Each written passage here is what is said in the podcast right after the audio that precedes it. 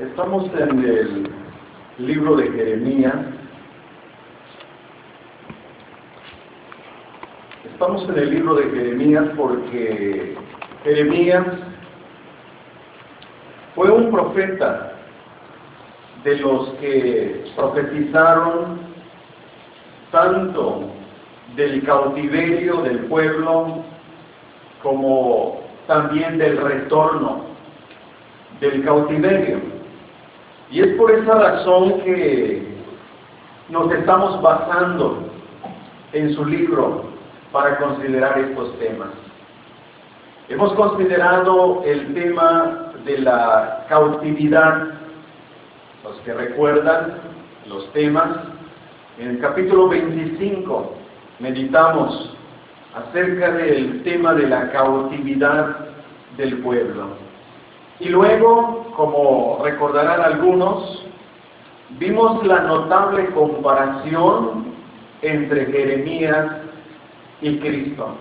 Y nos basamos en varios textos del libro de Jeremías. Y al hacer esta comparación, fuimos al Nuevo Testamento, en el ministerio de Cristo, y comparamos ese ministerio de Jeremías con el ministerio de Cristo. Hoy vamos a ver el tema del retorno de la cautividad, puesto que el tema de la comparación entre Jeremías y Cristo fue algo que quisimos señalar, pero quedamos con el primer tema de la cautividad. Y en esta mañana vamos a ver el tema de el retorno de la cautividad. Y vamos a Jeremías capítulo 29. Jeremías capítulo 29 va a ser el capítulo básico para nuestro tema. Aunque nos vamos a centrar especialmente en los versículos 10 y 14. Esos van a ser los versículos especiales, aunque todo el capítulo tiene mucha importancia para nuestro tema. En el capítulo 29 de Jeremías, en el versículo 1,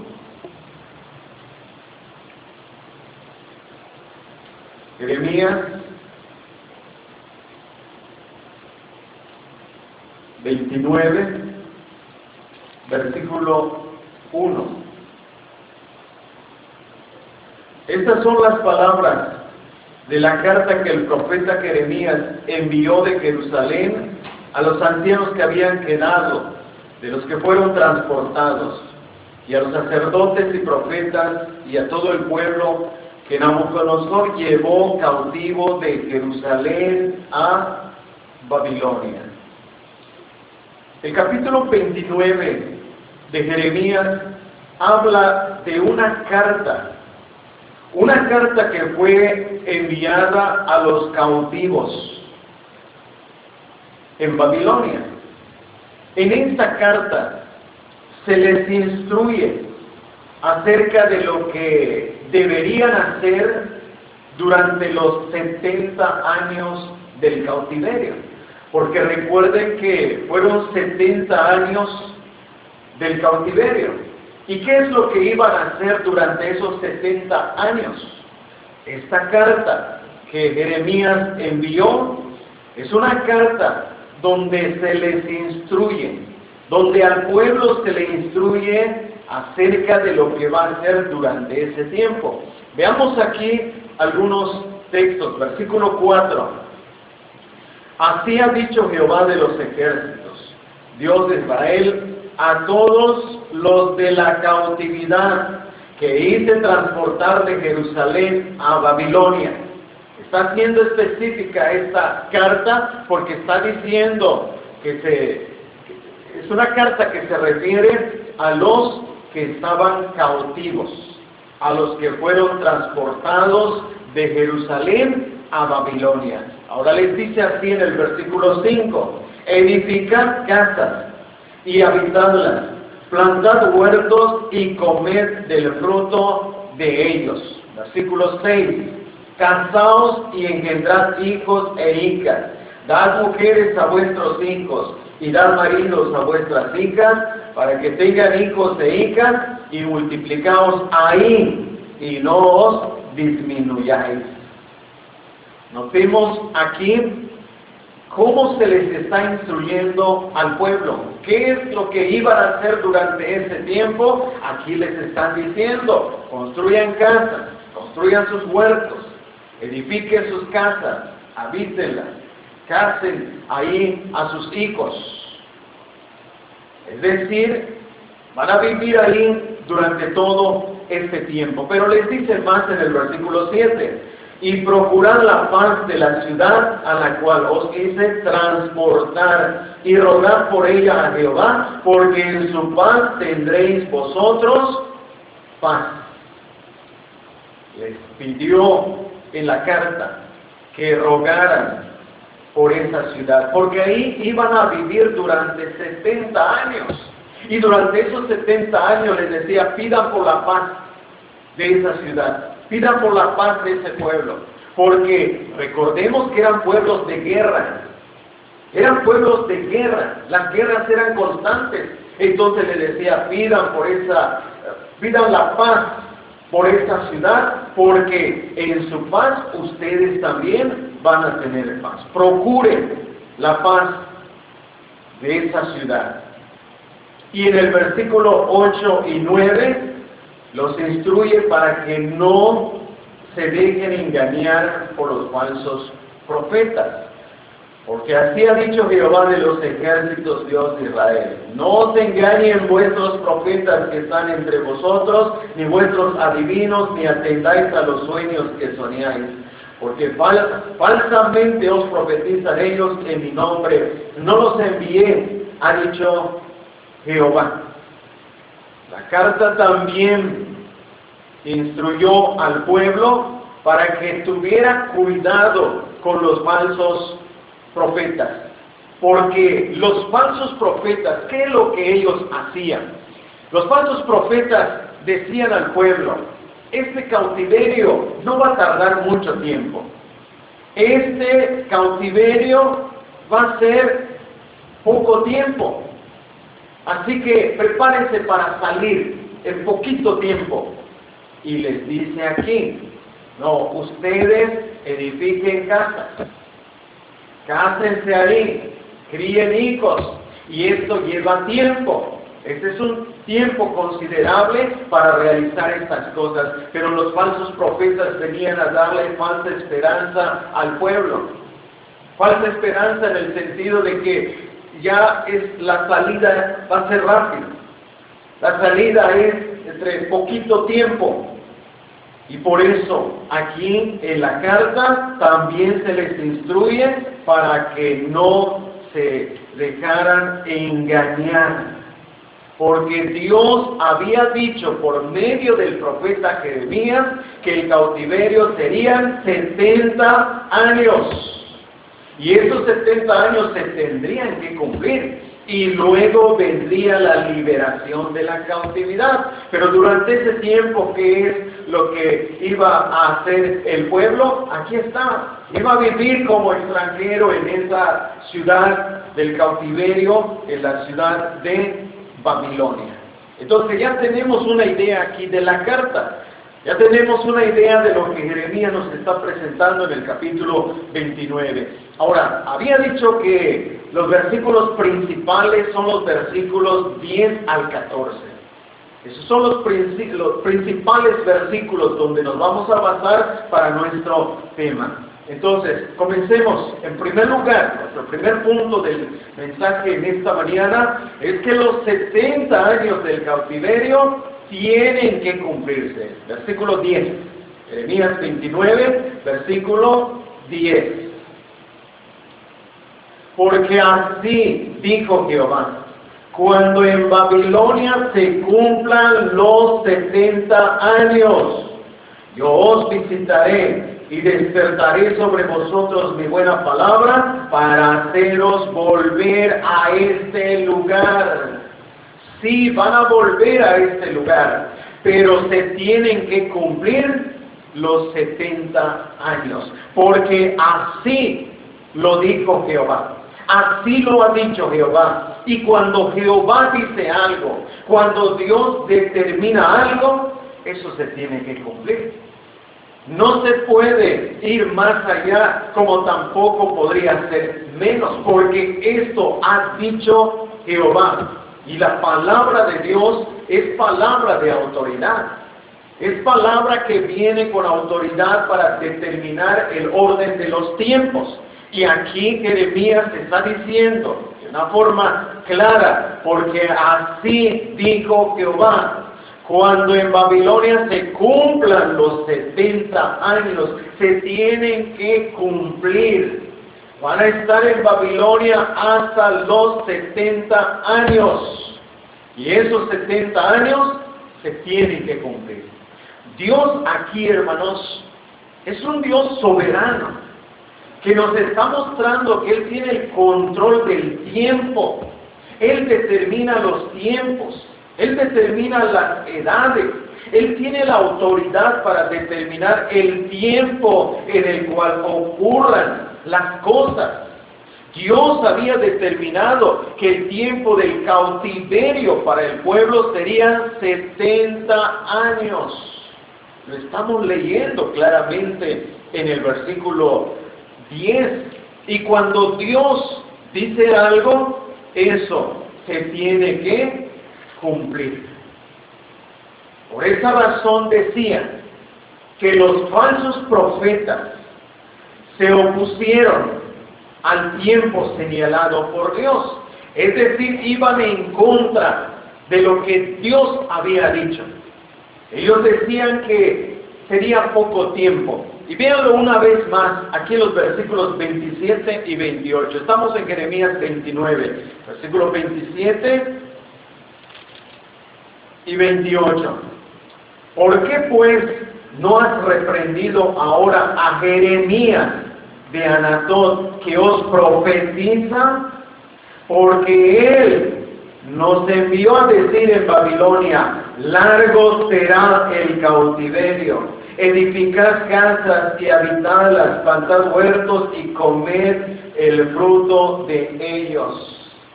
Querían que Jeremías fuera reprendido, querían callar a Jeremías. ¿Por qué? Porque Jeremías vino y le dijo al pueblo 70 años. Envió la carta diciéndole 70 años van a estar en el cautiverio. Y esto no le agradó a los ancianos. No le agradó a los falsos profetas. El pueblo quería escuchar algo más agradable. Esto no nos sorprende. El pueblo a través de los tiempos y aún hoy día siempre quiere escuchar cosas agradables. Aunque no sean verdaderas, pero quieren sentirse bien. Hay quienes están buscando las cosas de Dios, pero solamente para sentirse bien. No quieren someterse verdaderamente a lo que Dios dijo. Porque Dios dijo 70 años, pero ellos no querían 70 años. Ellos querían una liberación rápida, una liberación momentánea. Ya estamos cautivos y al poquito tiempo queremos liberación. Y Jeremías viene y dice 70 años. Entonces, ¿qué querían hacer con Jeremías? Querían callarlo. Recordemos cómo lo trataron durante su ministerio. Lo golpearon, lo encarcelaron, lo amenazaban. Pero él tenía que decir lo que dice la palabra de Dios. No importaba si al pueblo le iba a gustar, si al pueblo le iba a agradar, es palabra de Dios y por lo tanto se tiene que decir. Y aquí se molestaron estos, porque vino que venías a través de la carta, estoy diciendo que les envió esta carta y les dice el versículo 28, largo será el cautiverio vamos a estar cautivos tanto tiempo, no nos agrada esto. Mejor callen a, Jeremías. Queremos que nos diga estas palabras. Los falsos profetas, en su intento de agradar al pueblo, se oponían al tiempo señalado por Dios. Y se oponían a la palabra de Dios porque estaban diciendo lo contrario de lo que Dios había dicho. Con eso vemos Y lo recalco una vez más, que a los hombres no les gusta someterse a lo que Dios señala en cuanto al tiempo. Nosotros queremos que las cosas se realicen conforme al tiempo que nosotros mismos queremos. No queremos someternos al tiempo de Dios. Pensamos que somos más sabios que Dios en cuanto a las cosas que deben ocurrir en nuestra vida. Pensamos que los tiempos deben ser conforme yo lo considero. El hombre no quiere sujetarse al tiempo de Dios y quiere establecer su propio tiempo para que las cosas ocurran. Pero Dios tiene un plan. Dios utiliza el tiempo para realizar sus planes. Y por esa razón los planes de Dios son perfectos y se cumplen en el tiempo exactamente señalado por Dios. Los que reconocemos a Dios como nuestro Dios, nos sujetamos a Él como el Dios soberano que tiene el control de los tiempos, que tiene el control de los eventos en este mundo, porque sabemos que Él tiene un propósito bueno durante el tiempo que Él determina. Y esto lo debemos aprender muy bien, porque vivimos eh, en el tiempo, estamos en un tiempo, vivimos basados en el tiempo, pero este tiempo, quien lo ha señalado es Dios. Por eso recordemos nuestros temas. Comenzamos con el cautiverio y aplicamos cómo Dios en un tiempo a través de los gobernantes cerró los edificios, cerró las reuniones y un tiempo estuvimos como, como en el cautiverio, con el quédate en casa. Esos tiempos creemos que están, que estaban bajo el control de Dios. Creemos que Dios está al control del tiempo y por eso reconocemos su soberanía. Pero después llegó el tiempo en que los gobernantes permitían, permitieron otra vez las reuniones. Y estamos en este tiempo. Estamos ahora en estos tiempos. ¿Quién señala el orden de los tiempos? Es Dios. Es Dios.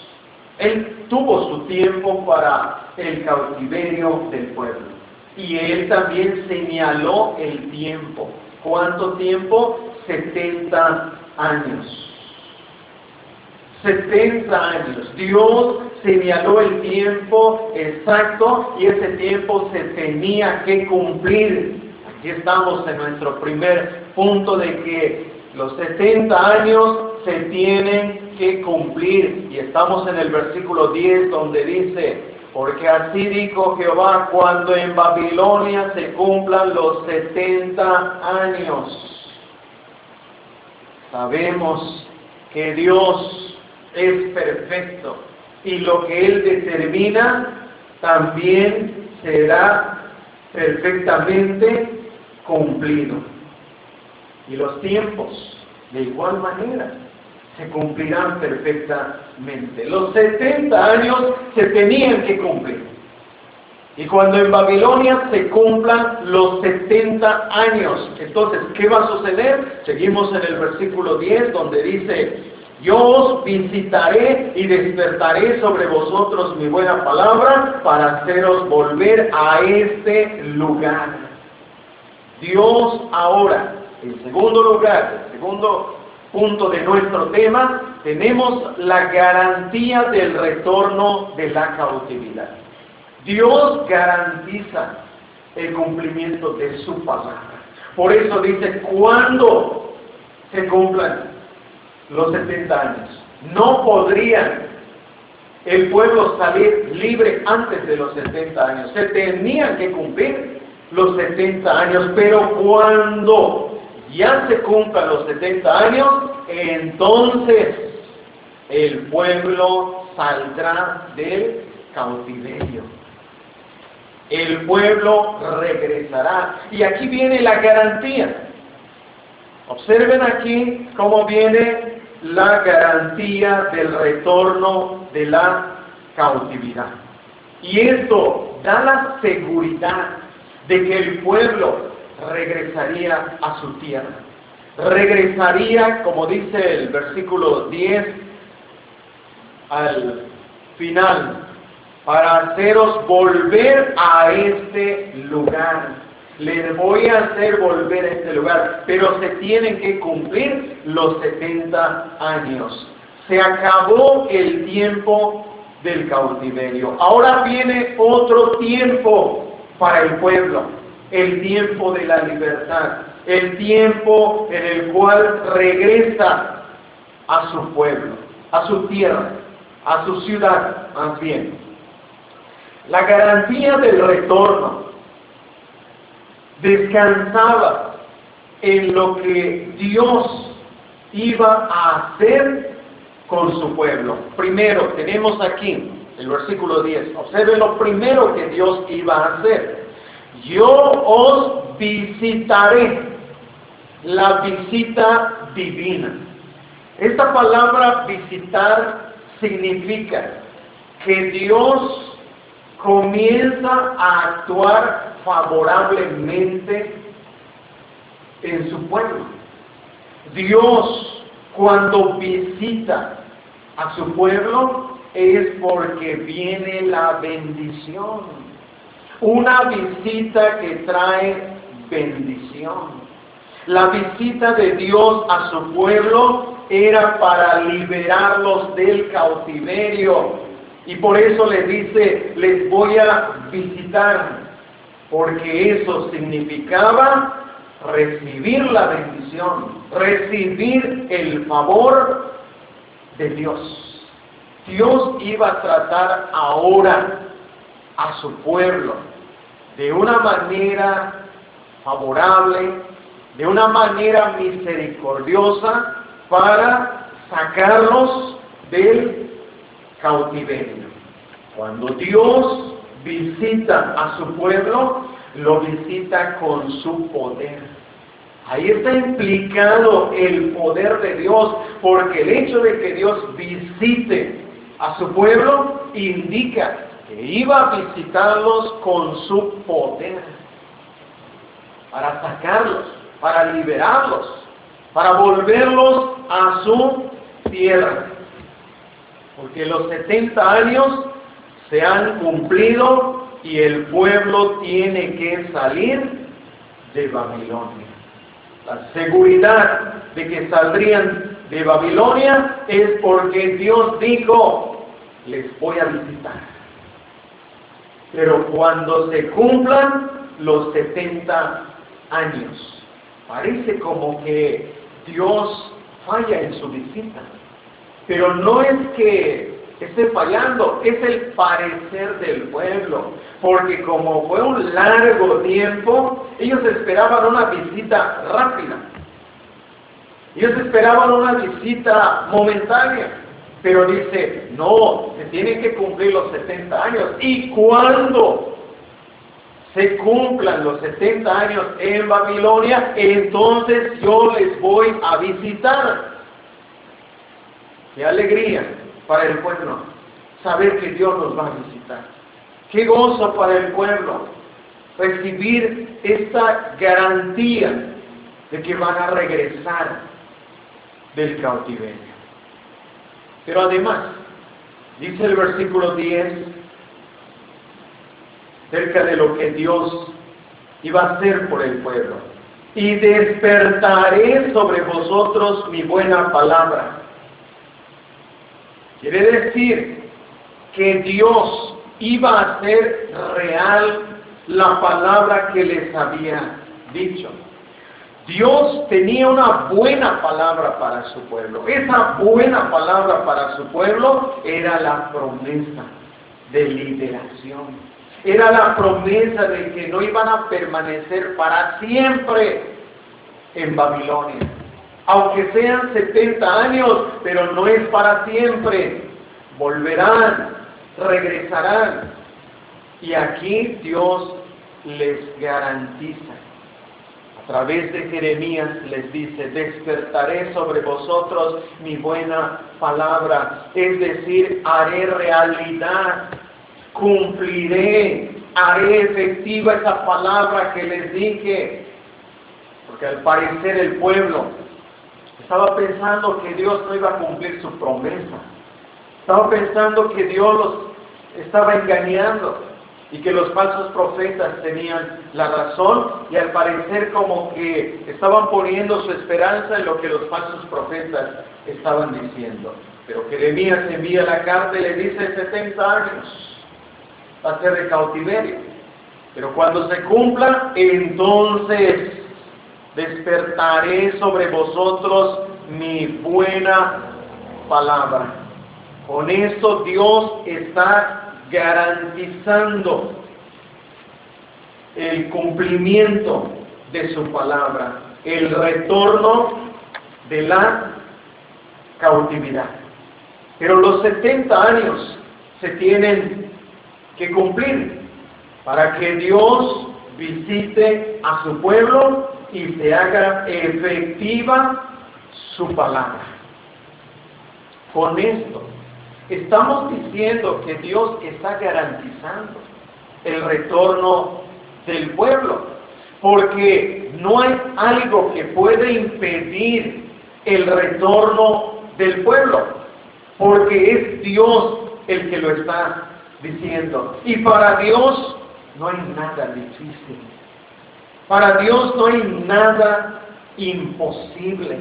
No importa el tiempo, 70 años, no importa la distancia de Jerusalén a Babilonia, una gran distancia, no importa, para Dios no hay nada difícil, no hay nada imposible, Él está garantizando que su pueblo regresará del cautiverio.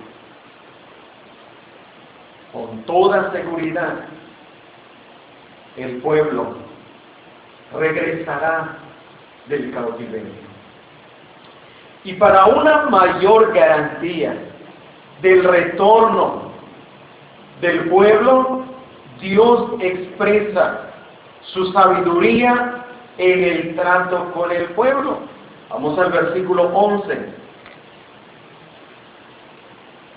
Porque yo sé los pensamientos que tengo acerca de vosotros, dice Jehová, pensamientos de paz y no de mal, para daros el fin que esperáis.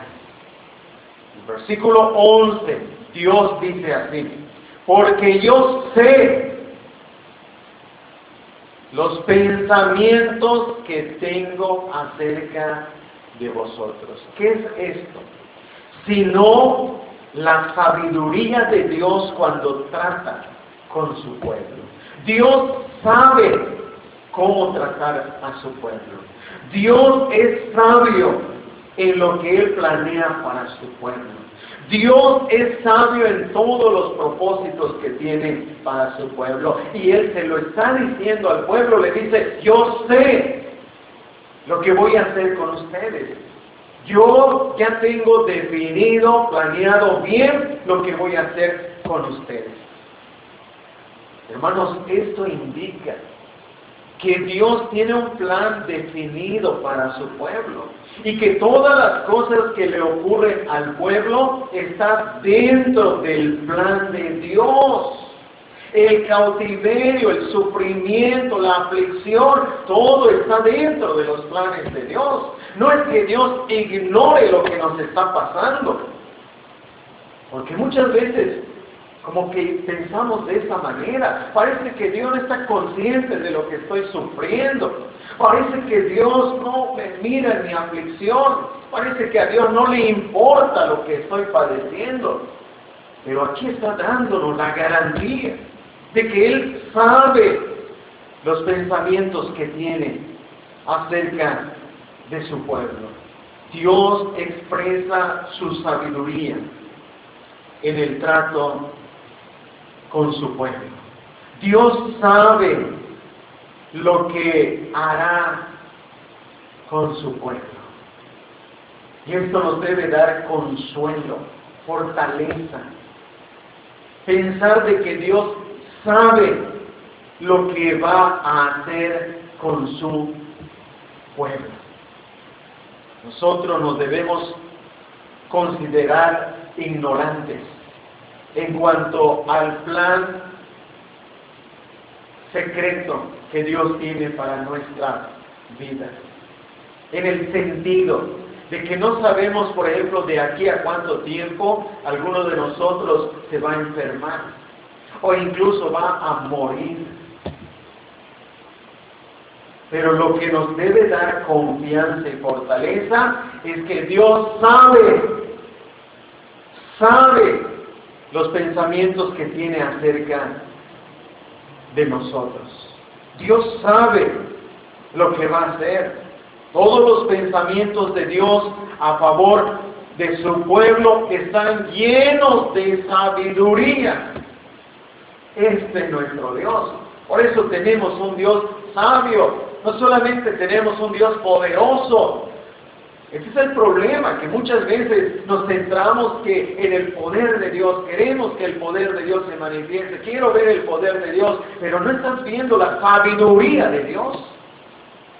Porque la sabiduría de Dios trae consuelo y fortaleza al saber que Dios sabe lo que va a hacer con nosotros. Y nosotros sabemos qué será el mañana, qué será el pasado mañana. ¿Qué será el día futuro? Cuando Dios dice que sabe lo que va a hacer con su pueblo, el pueblo debería confiar en la sabiduría de Dios. Yo confío en Dios porque sé lo que Él va a hacer. Nosotros debemos confiar en Dios porque ahora que estamos leyendo sobre todo este versículo, el versículo 11, donde Dios nos dice de una manera muy clara, porque yo sé los pensamientos que tengo acerca de vosotros. Al leer estas palabras, debería incrementar nuestra confianza hacia Dios en medio de las dificultades, en medio de los problemas, en medio de las tribulaciones. Siempre pensar, Dios sabe lo que va a hacer. El pueblo estaba cautivo, estaba sufriendo, estaba padeciendo y Dios le dice, yo sé lo que voy a hacer con ustedes. Yo tengo planes para ustedes. ¿Y qué debería producir eso? Sino confianza. Ah, si Dios entonces sabe lo que va a hacer, entonces yo confío en Él.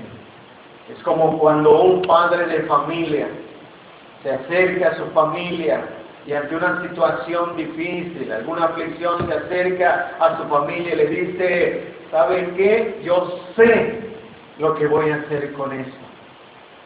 Yo sé ¿Cómo voy a proceder con toda esta situación que estamos pasando? ¿Qué produce en la familia? Confianza, fortaleza, seguridad, porque Él sabe lo que va a hacer. Eso es confianza. Confiar en la sabiduría de Dios, que Él en su sabiduría trazó los tiempos trazó las ocasiones y en su sabiduría también incluyó aflicciones. Con esto le está diciendo al pueblo, no se desesperen. Todo a su tiempo. Se tienen que cumplir los 70 años y yo sé lo que voy a hacer con ustedes. No se desesperen. No se angustien aunque pasen los años, 40, 50, 60, tienen que llegar a 70 años. Pero yo sé el plan que tengo para vosotros. Hermanos, esto debe fortalecernos a cada uno de nosotros. Debe traernos confianza, seguridad en el plan que Dios tiene para cada uno de nosotros. Porque el plan de Dios para su pueblo, escuchen esto, el plan de Dios para su pueblo es sabio, bueno y justo. Tres puntos muy importantes que debemos entender aquí en cuanto al plan de Dios. Lo que Dios sabe, lo que va a hacer a favor de su pueblo. Primero, el plan de Dios es sabio en la forma en que se lleva a cabo. Muchas veces no nos gusta la forma como Dios lleva a cabo las cosas. Para darte mayor fe, te mete al horno de la prueba. Y eso como que no nos agrada. Nosotros quisiéramos tener más fe orando simplemente. Me voy a poner a orar, voy a leer la Biblia para tener más fe. Ese es nuestro método, eso quisiéramos. Pero Dios es sabio en lo que Él realiza. Y en su sabiduría él determina la forma. Y en este caso vemos que el plan de Dios es sabio porque los llevó al cautiverio. Y cuando decimos los llevó al cautiverio, parece algo tan sencillo, pero observen que no, porque llevarlos al cautiverio significa destrucción de Jerusalén, matanza de ancianos, mujeres, niños, la destrucción del templo, pero así lo planeó Dios. Fue la sabiduría de Dios quien planeó cómo se va a llevar a cabo las cosas con el pueblo. Es sabio en cuanto al tiempo señalado. Él en su sabiduría determinó 70 años. Y es la sabiduría de Dios porque Él sabe que durante ese tiempo van a ocurrir cosas, van a ocurrir eventos en la vida del pueblo que les traerá bendición. Por eso, el plan de Dios es sabio. En segundo lugar, el plan de Dios es bueno porque traerá paz al pueblo.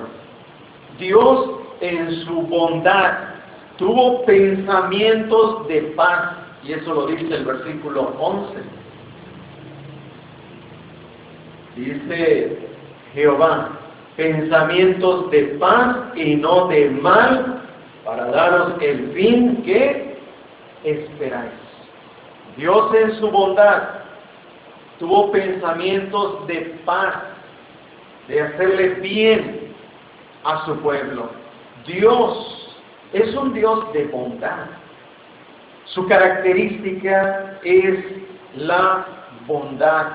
Y en su bondad nunca le hará mal a su pueblo. En el sentido espiritual.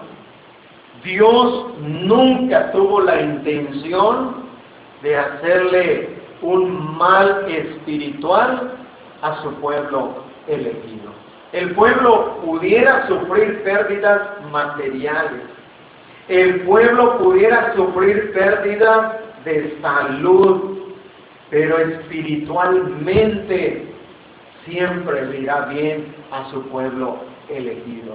Porque es aquí donde podemos aplicar ese versículo de Romanos 8:28, que los que aman a Dios todas las cosas les ayudan a bien ¿Cuál es el bien? El bien espiritual.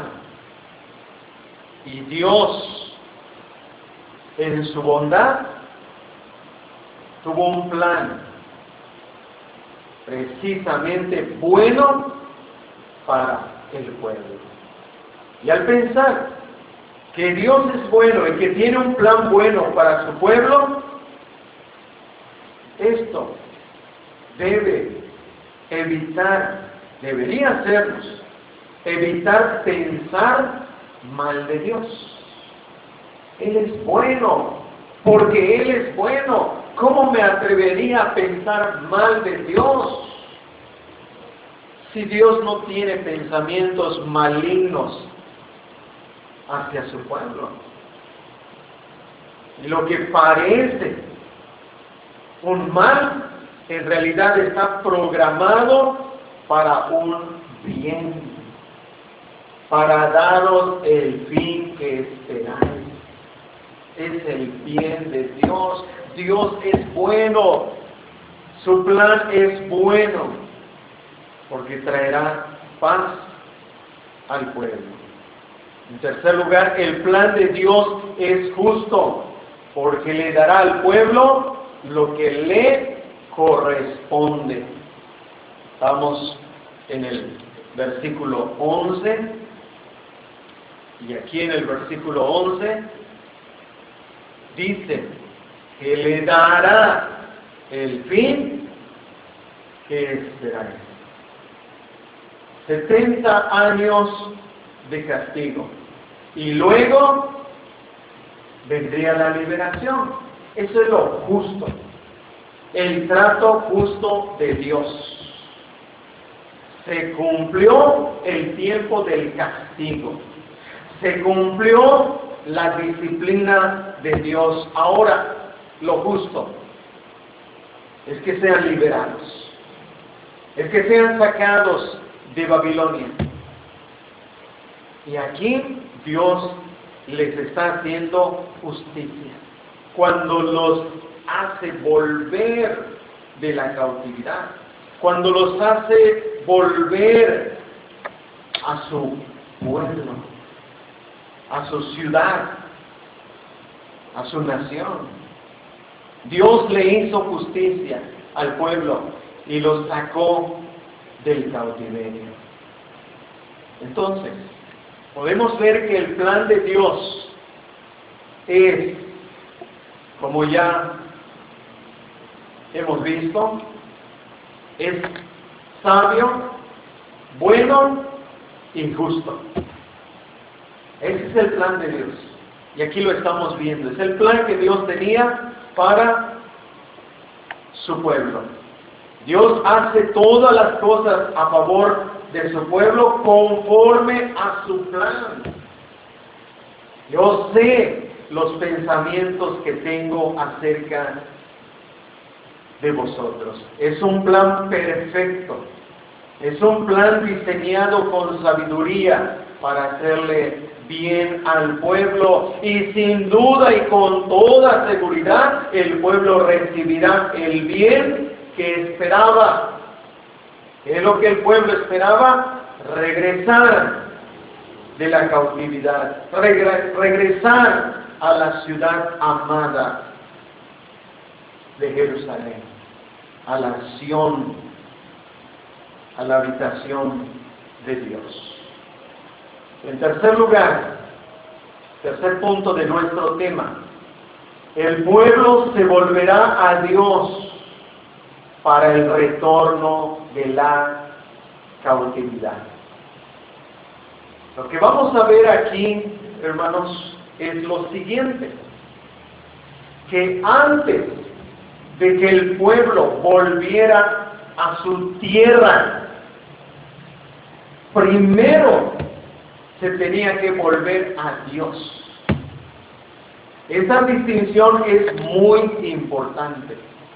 Esa distinción es muy importante para que nosotros entendamos que no se trata solamente de regresar a la tierra, de regresar a la ciudad, sino de regresar primero a Dios. Y esto cuando lo aplicamos al regreso aquí a nuestras reuniones. No se trata nomás de regresar al edificio, No se trata nomás de regresar a las reuniones.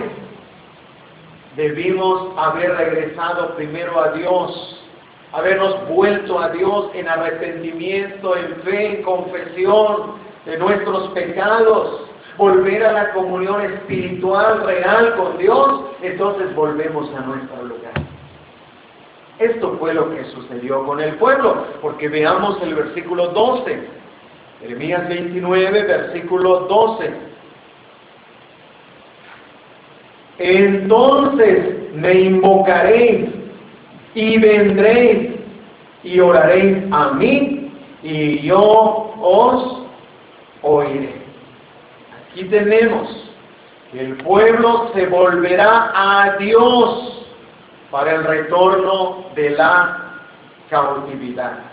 Invocar a Dios es una de las mejores maneras de volverse a Dios. Invocar a Dios en la situación donde el pueblo se encontraba, invocó a Dios, invocará a Dios, invocar a Dios.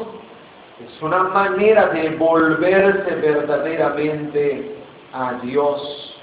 El pueblo se volverá a Dios. Y aquí estamos leyendo en el versículo 12, donde dice la manera como se volverá. Entonces me invocaréis.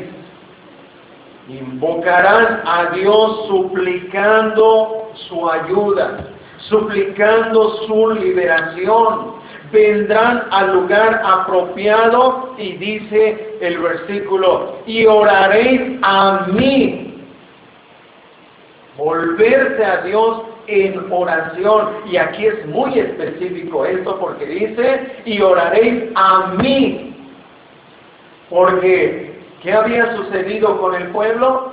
Estaba buscando a los dioses falsos. Estaban sirviendo a los dioses falsos los habitantes de Jerusalén. Recuerden que esa fue la razón por qué los llevaron también al cautiverio, porque se habían vuelto a los ídolos, a los dioses falsos, y en ellos tenían su confianza.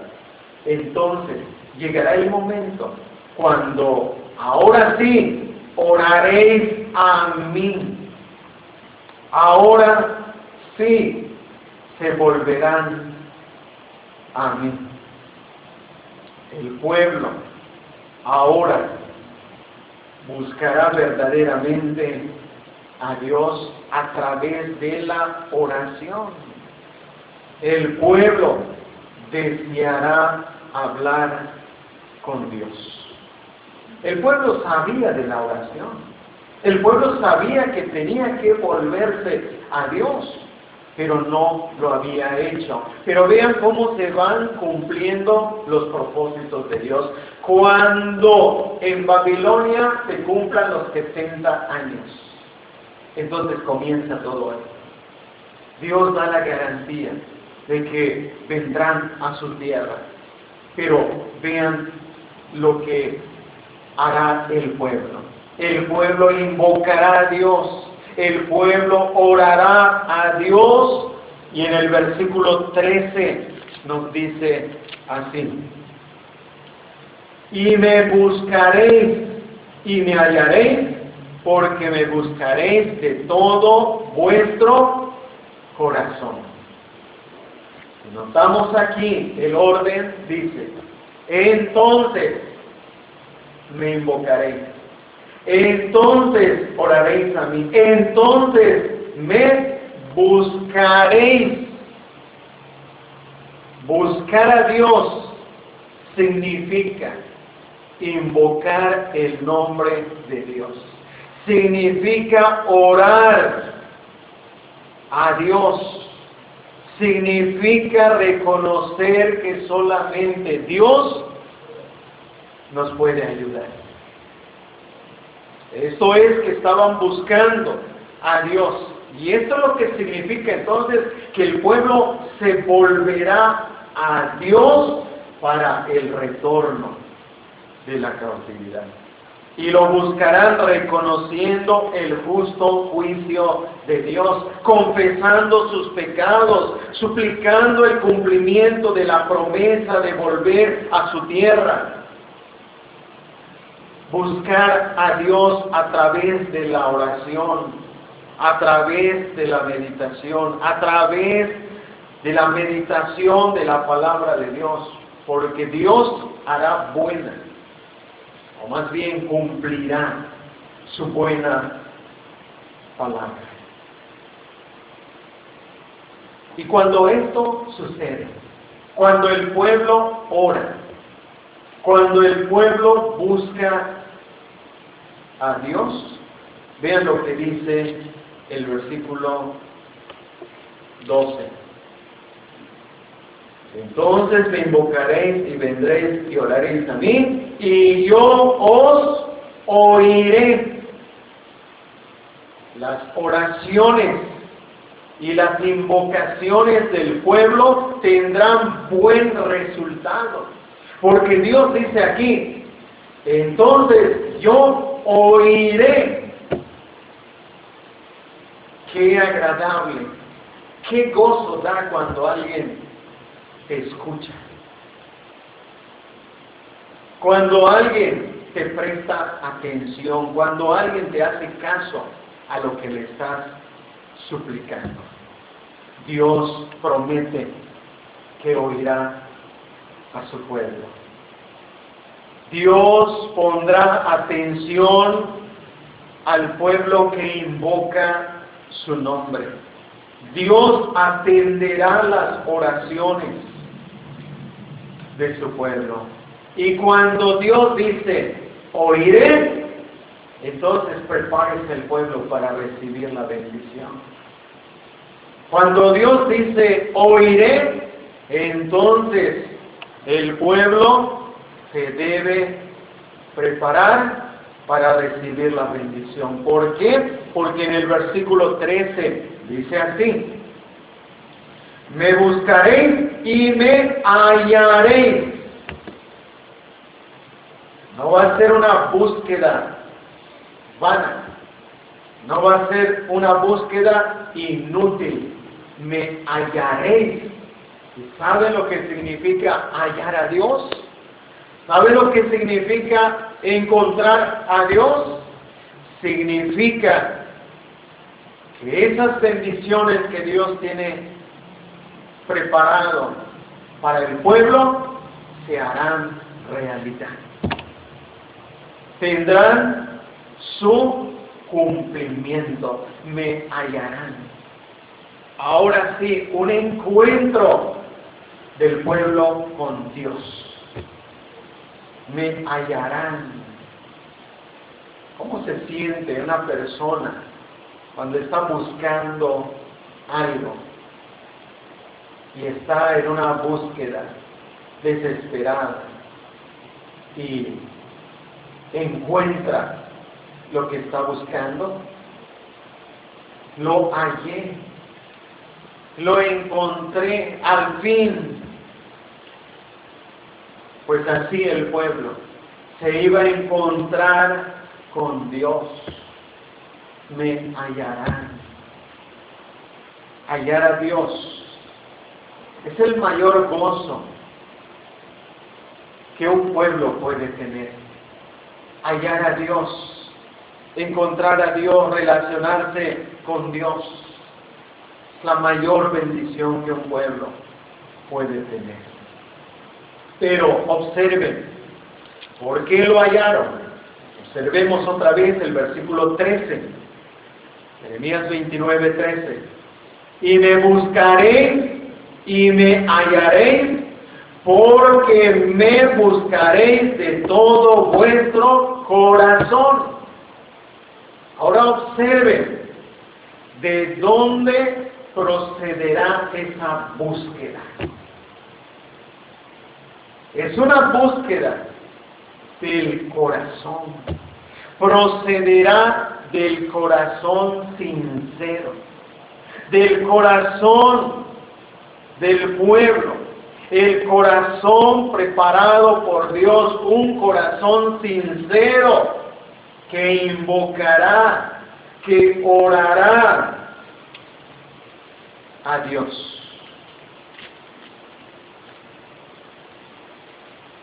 Por esa razón, Dios dice, yo oiré. Por esa razón, Dios dice, me hallaréis. Porque ahí está el corazón del pueblo, el corazón sincero, el corazón que de verdad está buscando a Dios. Todo esto,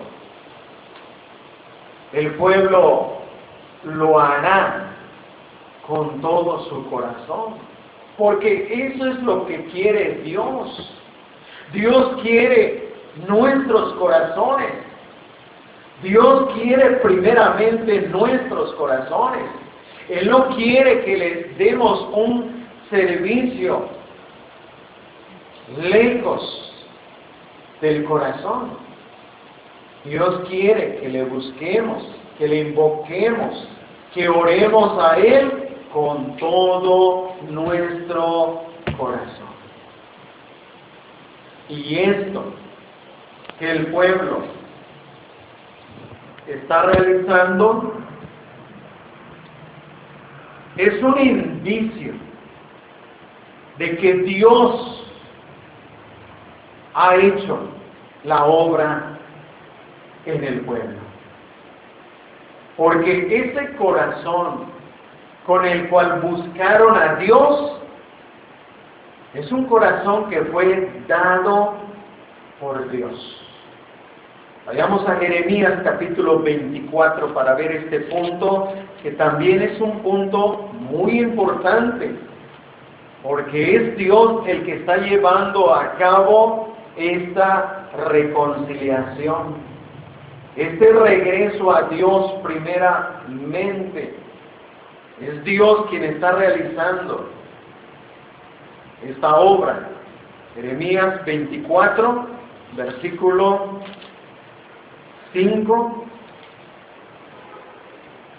al 7. Así ha dicho Jehová Dios de Israel, como estos higos buenos, así miraré a los transportados de Judá a los cuales eché de este lugar a la tierra de los caldeos para bien, porque pondré mis ojos sobre ellos para bien y los volveré a esta tierra y los edificaré y no los destruiré, los plantaré y no los arrancaré y les daré corazón para que me conozcan que yo soy Jehová y me serán por pueblo y yo les seré a ellos por Dios, porque se volverán a mí de todo su corazón. Esto es lo que dijo Jeremías en el capítulo 29, versículo 13. Porque se volvieron con todo su corazón. Y aquí al final del versículo 7 dice, porque se volverán a mí de todo su corazón. Cuando un pueblo se vuelve a Dios con todo su corazón, es porque Dios ya le dio un nuevo corazón. Vean al principio del versículo 7, y les daré corazón para que me conozcan que yo soy Jehová. ¿Quién es el que nos da el corazón para que nos podamos acercar a Dios? Para que nos podamos volver verdaderamente a Dios, es Dios. Dios hace la obra. Y es Dios el que hace la obra primeramente en aquel pecador, aquel que está lejos de Dios, aquel que está apartado de Dios, aquel que está sin Cristo. ¿Cómo es que se puede volver a Dios?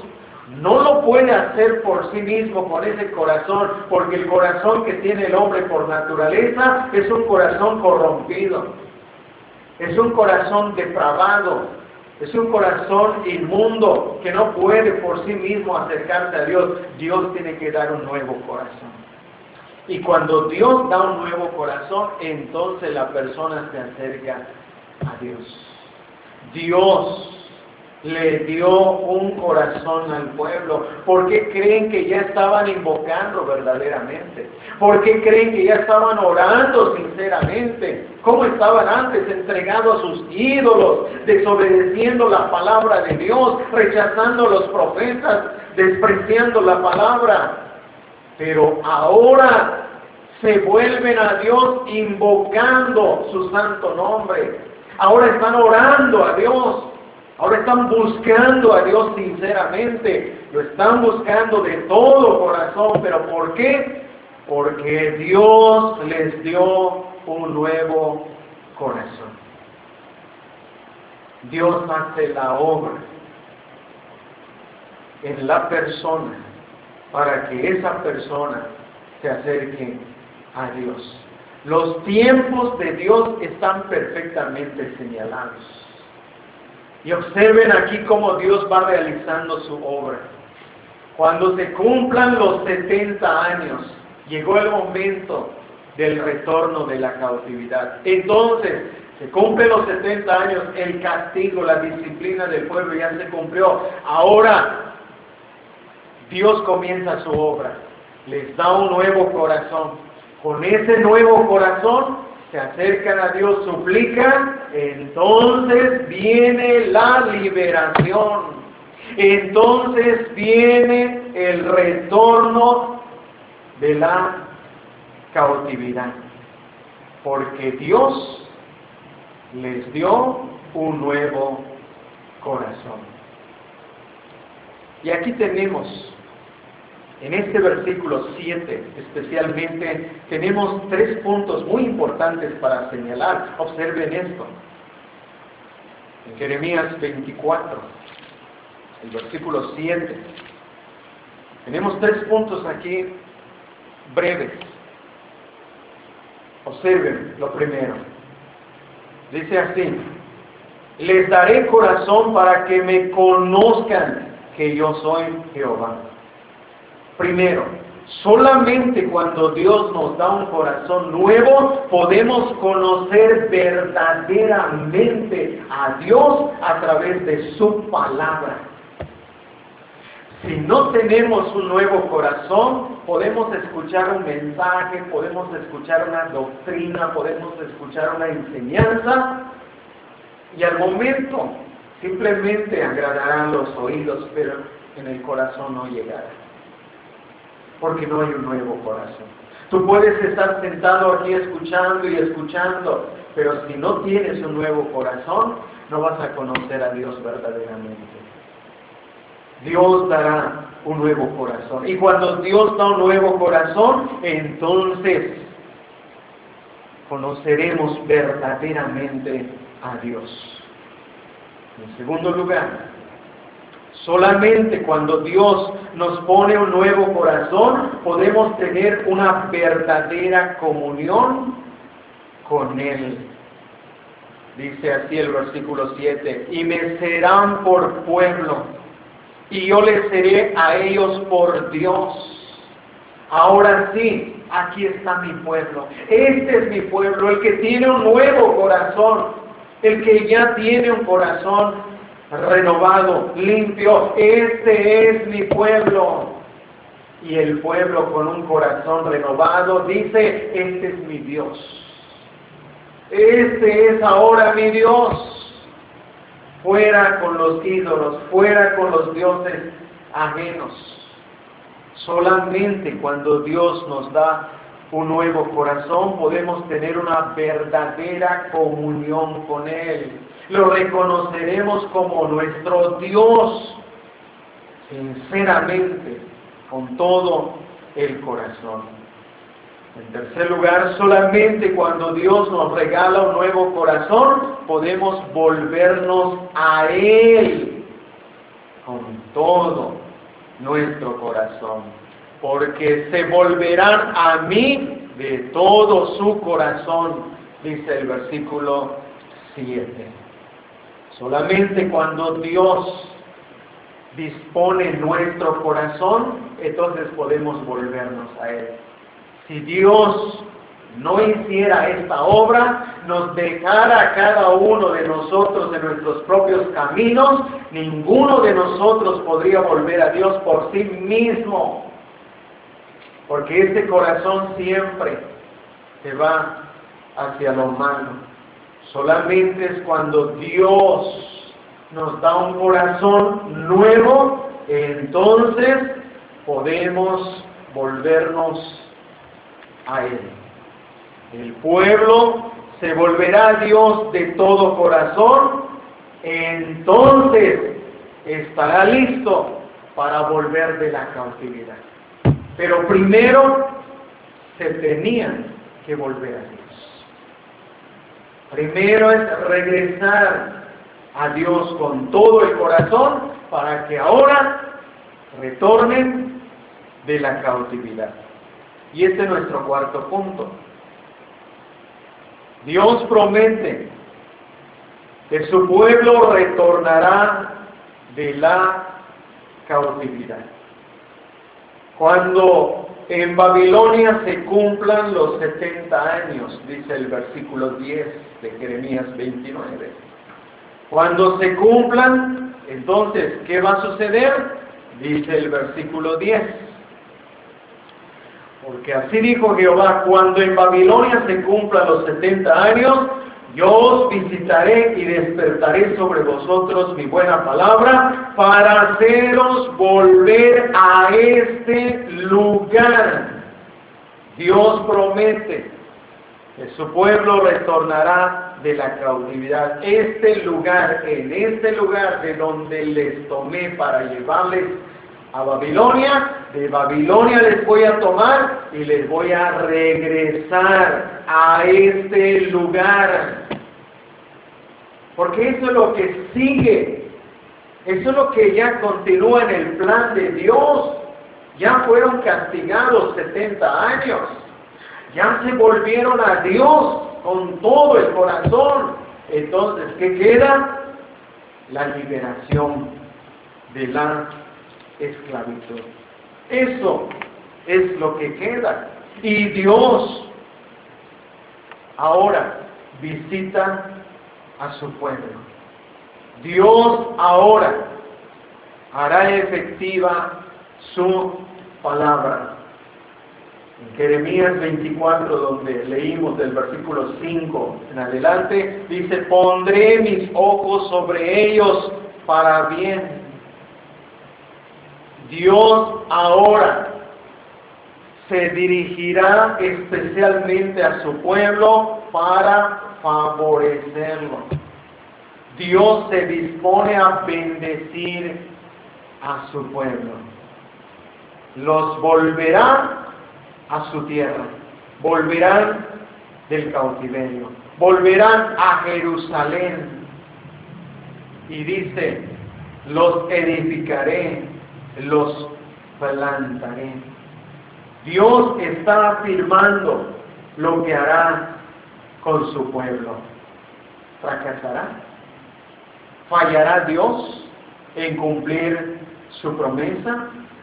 Dios no fracasará, Dios no fallará, Él cumplirá su promesa, porque en el versículo 10, como ya vimos, dice, les haré volver a este lugar. Dios entonces cumplirá su palabra. Y el versículo 11 de Jeremías 29 dice así, porque yo sé los pensamientos que tengo acerca de vosotros, dice Jehová, pensamientos de paz y no de mal, para daros el fin que esperáis. ¿Qué era lo que el pueblo esperaba? Volver a su tierra mientras estaban en el cautiverio, aquellos querían volver a su tierra por, porque amaban su tierra, amaban la ciudad de Jerusalén y querían volver. Pero como ya vimos, primero se tenían que volver a Dios con todo su corazón para que entonces pudieran volver a su tierra. El versículo 14. Jeremías 29. Y seré hallado por vosotros, dice Jehová, y haré volver vuestra cautividad. Una vez y otra vez, Dios garantiza que su pueblo volverá de la cautividad. Aquí vemos la promesa. Y esa promesa, sin duda, se va a cumplir. Con toda seguridad, esa promesa se cumplirá. Quiero que veamos un texto en Isaías. Isaías hablando del retorno de la cautividad, vean cómo lo describe. Isaías 51. Había dicho que muchos profetas hablaron de el cautiverio y también del retorno de la cautividad. Isaías es uno de ellos, pero vean lo que dice en el capítulo 51, el versículo 11. Y de entrada lo afirma, lo asegura, porque dice, ciertamente volverán los redimidos de Jehová, volverán a cantando y gozo perpetuo habrá sobre sus cabezas. Tendrán gozo y alegría, y el dolor y el gemido huirán. Ciertamente volverán los redimidos de Jehová con toda seguridad, con toda firmeza. No habrá duda el seguro cumplimiento de la promesa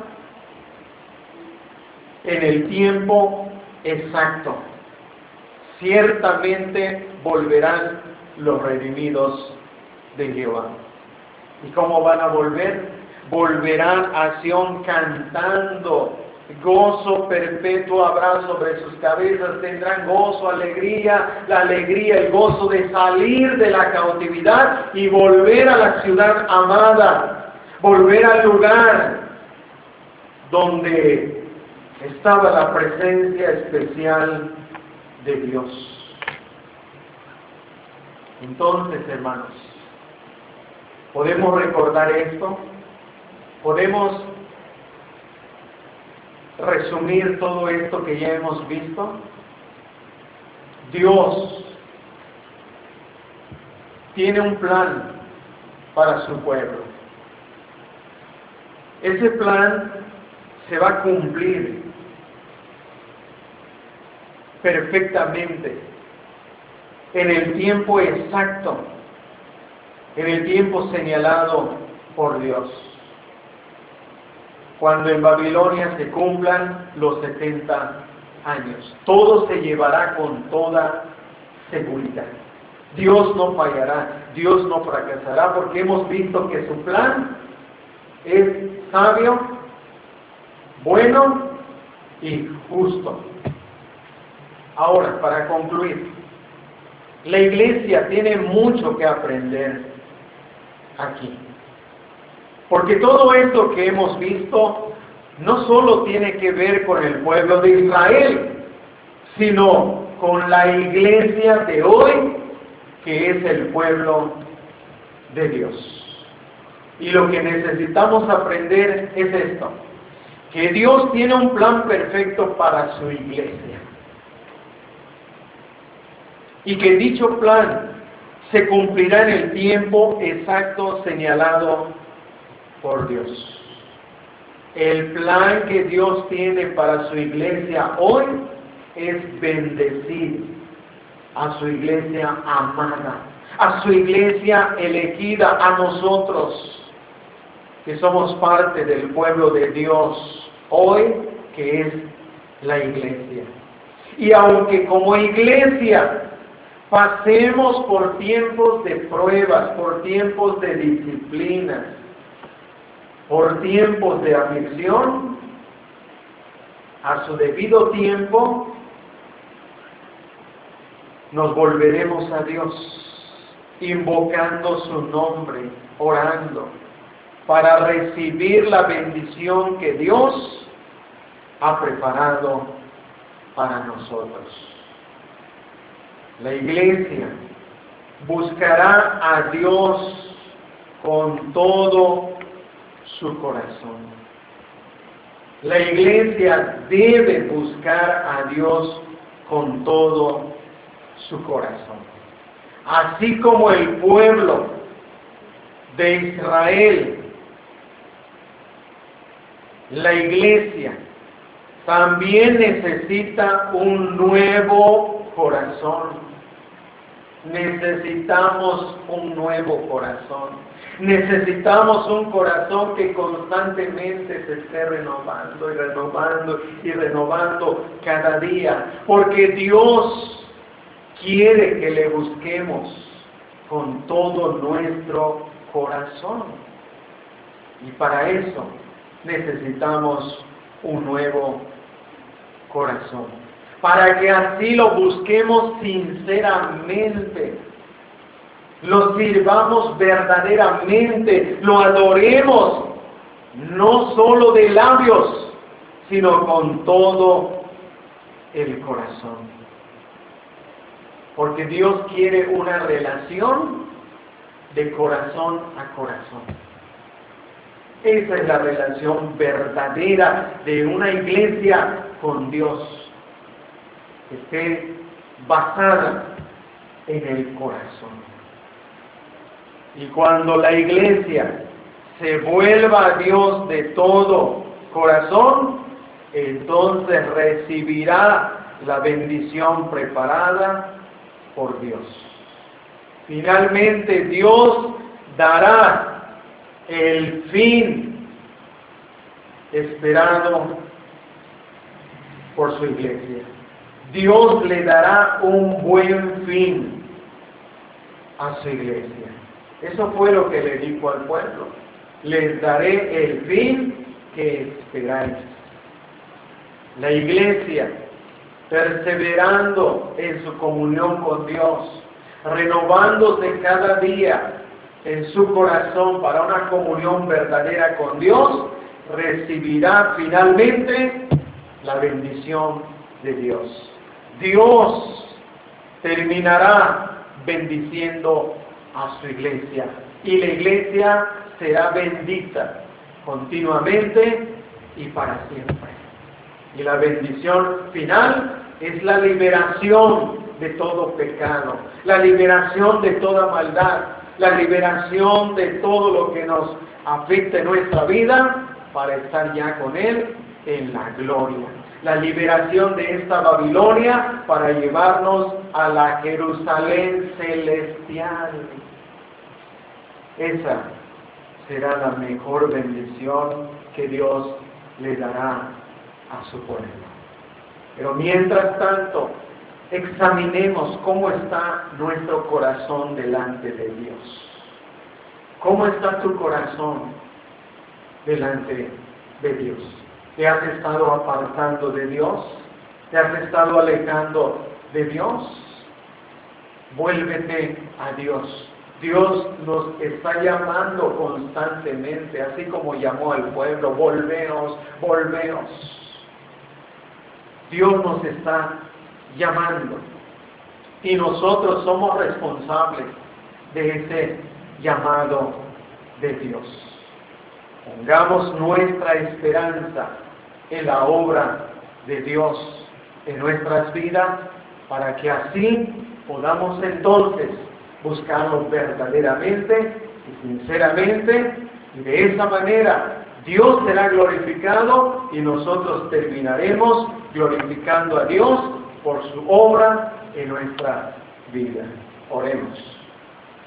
Padre, te damos gracias por la bendición que hemos recibido en esta mañana. Gracias por tu palabra. Gracias por esta palabra en la cual hemos meditado y hemos visto una vez más cómo tú le prometiste a tu pueblo que cuando se cumplieran los 70 años regresarían a su tierra. Les diste la garantía de que lo harías. Pero también les dijiste lo que ellos harían. Pero finalmente vemos que eres tú el que hace la obra en la vida del pueblo. Así, Señor, en esta mañana te rogamos que tú hagas la obra en nuestros corazones, que tú hagas la obra en nuestras vidas, para que así nosotros podamos volvernos cada día, cada vez más a ti, que te busquemos en oración, en súplica, en ruego, para que así te hallemos verdaderamente y podamos tener una verdadera comunión contigo, que con un corazón nuevo, renovado, te sirvamos, te adoremos, te demos la gloria y la honra, y así seamos un verdadero pueblo